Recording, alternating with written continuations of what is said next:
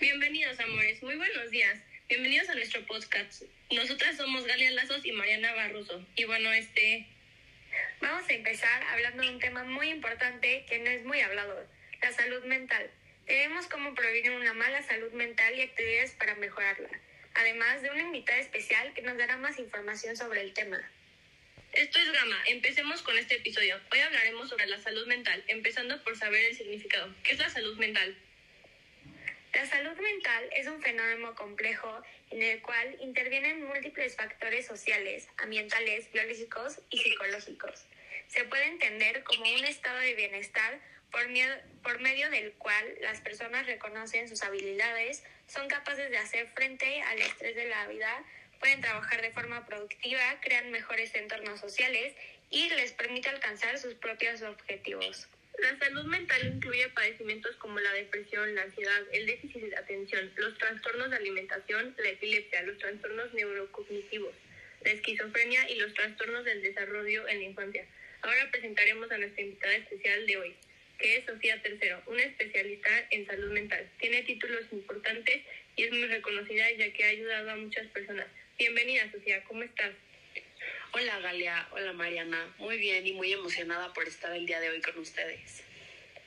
Qué gusto tenerte aquí, Sofía. Empecemos. Sé que eres muy experta en el tema de la salud mental, el cual es el tema de hoy. ¿Podrías decirnos algunos pasos o consejos de cómo poder mejorar una mala salud mental? Claro que sí, Mariana. Existen algunos pasos que puedes seguir para mejorar su salud mental. Estos incluyen tener una actitud positiva, mantenerse en buena forma física, conectarse con los demás, desarrollar un sentido de significado y propósito en la vida, dormir lo suficiente, desarrollar habilidades para enfrentar problemas, meditar y obtener ayuda profesional si lo necesita. Espero que esta información a todos nuestros escuchas les sirva. Ahora normalmente las personas al tener problemas con la salud mental normalmente no saben cómo controlarlo ya que no reconocen o identifican que tienen un problema más serio. ¿Cómo podemos identificar cuando hay problemas más serios de una mala salud mental? Para identificar una mala salud mental, normalmente hay diferentes síntomas que se presentan frecuentemente, los cuales son síntomas físicos como dolores o trastornos de sueño, síntomas afectivos, tristeza, miedo, ansiedad, síntomas cognitivos, dificultad para pensar con claridad, creencias anormales o alteraciones de la memoria, síntomas del comportamiento, conducta agresiva, incapacidad para realizar las tareas corrientes de la vida diaria, abusos de sustancias, alteraciones perceptivas, percepción visual o auditiva de cosas que otras personas no ven u oyen. Bueno, gracias Sofía por toda esa información. Esperamos tenerte pronto de nuevo y espero que a todos nuestros radioescuchas les sirva. Gracias y nos vemos a la próxima. Esto es Gama. Regresamos. Hola Sofía. Regresando al tema de la salud mental, ¿nos podrías decir qué organización es la que se encarga y promueve el cuidado de una buena salud mental? Y bueno, está claro que la importancia de la salud mental depende también de muchas organizaciones como la OMS. Como agencia internacional líder responsable de la salud, ha reconocido el valor de la salud mental y su promoción. Sus actividades emanan de la concentración medular de la salud como un estado completo de bienestar físico, mental y social, y no solamente la ausencia de enfermedad o de dolencia, antes mencionada. La constitución de la OMS depende, estipula algunas funciones medulares. Estas incluyen fomentar actividades en el campo de la salud mental, especialmente aquellas que afectan la armonía de las relaciones humanas, y ayudar a crear una opinión pública informada entre las personas sobre los temas de la salud. Bueno, Sofía, continuando con el tema, sé que los países no suelen hacer mucha importancia sobre la salud mental de las personas. ¿Nos puedes decir qué cambios ha habido o qué han hecho las organizaciones para tener más cuidado de la salud mental de las personas? Numerosas resoluciones de la Asamblea Mundial de la Salud con respecto a la promoción de la salud mental han instalado a los Estados miembros a tomar medidas para prevenir las enfermedades mentales y para promover la salud mental, y han solicitado al director general que emprenda las medidas para suministrar información y guía con relación a las estrategias apropiadas de OMS 2002. En el 2002 fue adoptada una, resolución que incitaba a la OMS a facilitar la colaboración efectiva de las políticas programas que fortalezcan y protejan a la salud mental. Hizo un llamado a la formación de una coalición con la sociedad civil y acciones claves con el fin de crear mayor concienciación global y campañas de abogancia sobre salud mental. Bueno, Sofía, escuché que estabas hablando de la organización OMS y nos podrías decir cuál es la función de esta en la salud mental. El rol de la OMS en la promoción de la salud mental se puede resumir brevemente de la siguiente manera. Generar, revisar, compilar y actualizar las evidencias sobre estrategias para promoción de la salud mental, especialmente la evidencia proveniente de países de bajo y mediano ingreso. Otra parte de su rol es crear estrategias y programas apropiados. La OMS puede ayudar a los países a crear estrategias y programas apropiados para su implementación. Algunos de los factores que se deben considerar son evidencia de la efectividad, el principio de la prudencia, adaptación y aceptabilidad cultural, requisitos financieros y de personal, nivel de sofisticación tecnológica y requisitos de infraestructura, rendimiento y beneficio global, potencia para la aplicación a gran escala. Otro rol que necesita hacer la OMS es facilitar alianzas y colaboración. La promoción de la salud mental requiere los refuerzos colectivos de todas las organizaciones que tienen la responsabilidad de los sectores que pudieran tener un impacto directo o indirecto a la salud mental. A nivel internacional, estos incluyen asociaciones profesionales, otras organizaciones internacionales, gobiernos nacionales, organizaciones no gubernamentales, el sector salud y los donantes potenciales. La OMS está bien posicionada para forjar vínculos estratégicos con todos los organismos y para elaborar programas efectivos sobre promoción de la salud mental.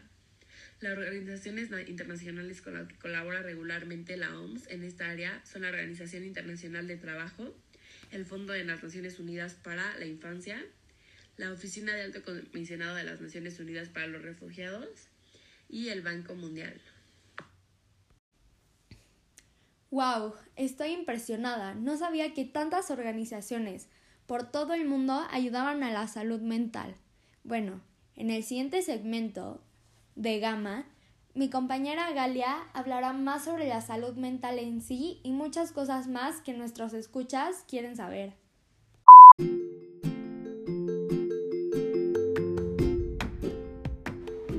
Regresamos con Gama. Yo soy Mariana Barroso, ella es Galia Lazos y vamos a continuar hablando sobre la salud mental. Ya hemos aprendido qué es, qué organizaciones la apoyan, además de muchas otras cosas más. Y ahora vamos a aprender más sobre la importancia que tiene la salud mental con mi compañera Galea. La importancia de la salud mental. La salud mental se relaciona con el racionismo, las emociones y el comportamiento frente a distintas situaciones de la vida cotidiana. También ayudan a determinar cómo manejar el estrés, convivir con otras personas y tomar decisiones importantes, al igual que otras formas de salud. La salud mental es importante en todas las etapas de la vida, desde la niñez y la adolescencia hasta la edad adulta.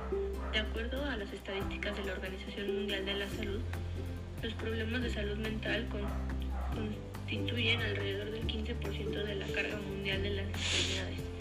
El déficit en la salud mental contribuirá a muchas enfermedades somáticas y afectivas como la depresión o la ansiedad. El tema de la salud mental además no concierne solo a los aspectos de atención posterior al surgimiento de desórdenes mentales evidentes, sino que corresponde además al terreno de la prevención de los mismos como la promoción de un ambiente sociocultural determinado por aspectos como la autoestima, las relaciones interpersonales y otros elementos que pueden venir ya desde la educación más primaria de la niñez y la de la juventud. Esta preocupación no solo concierne a los expertos tales como los psicopedagogos y psicológicos, sino que forma parte de la responsabilidad del gobierno de una nación, de la formación en el núcleo familiar, de un ambiente de convivencia sana en el vecindario, de la responsabilidad asumida por los medios de comunicación y de la conciencia guía hacia una salud mental en el colegio y en los espacios de trabajo y estudios en general.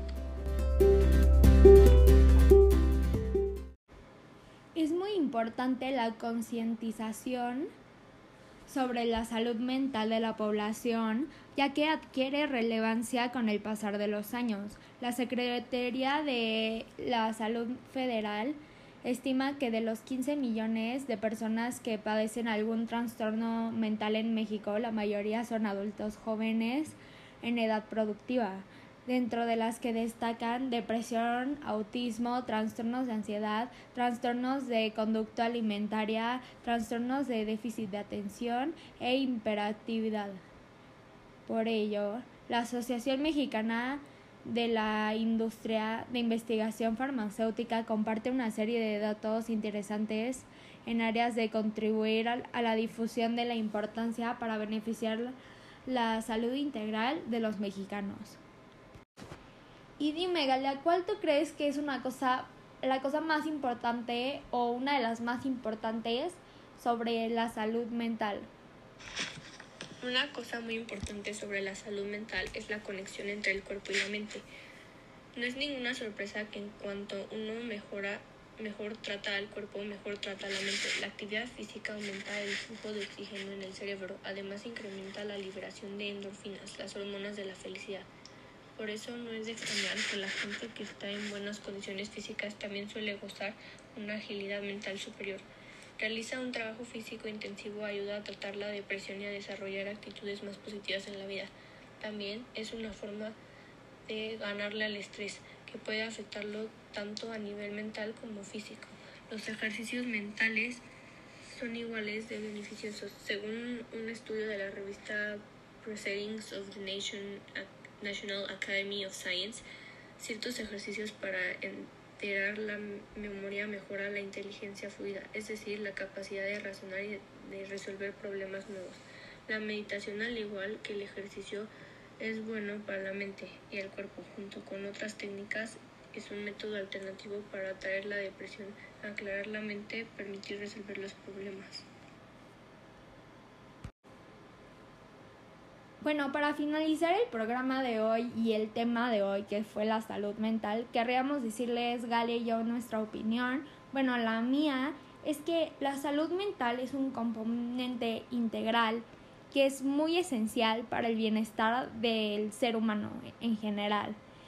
Y para ser, para ser capaz de aguantar toda la sociedad y todas las presiones que tenemos normalmente día a día, y es muy importante fortalecerla cada día y en caso de tener algún problema ir con un médico o con un especialista que nos pueda ayudar y seguir los tips que nos pudo, o sea, que nos dijo Sofía al principio del programa.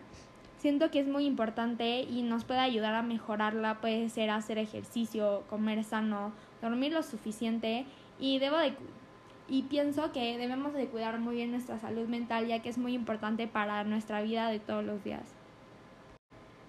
¿Y tú qué piensas sobre la salud mental, Galea? Para finalizar, les quiero dar mi opinión. La salud mental es importante para mantener el, el cerebro y el cuerpo saludables, sobre todo en la tercera edad. Existen muchos tipos de ejercicios de destreza mental y no es necesario que vayas al gimnasio para ponerlos en práctica. Algunos son activos como aprender una canción nueva o jugar un juego y otros son más tranquilos como los ejercicios de relajación y visualización.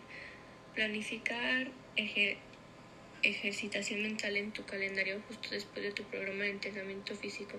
Tu mente y tu salud lo valen. Por eso, no dudes en buscar ayuda. Bueno, eso fue todo por hoy. Esto fue Gama. Te esperamos en el próximo episodio con más contenido. Gracias.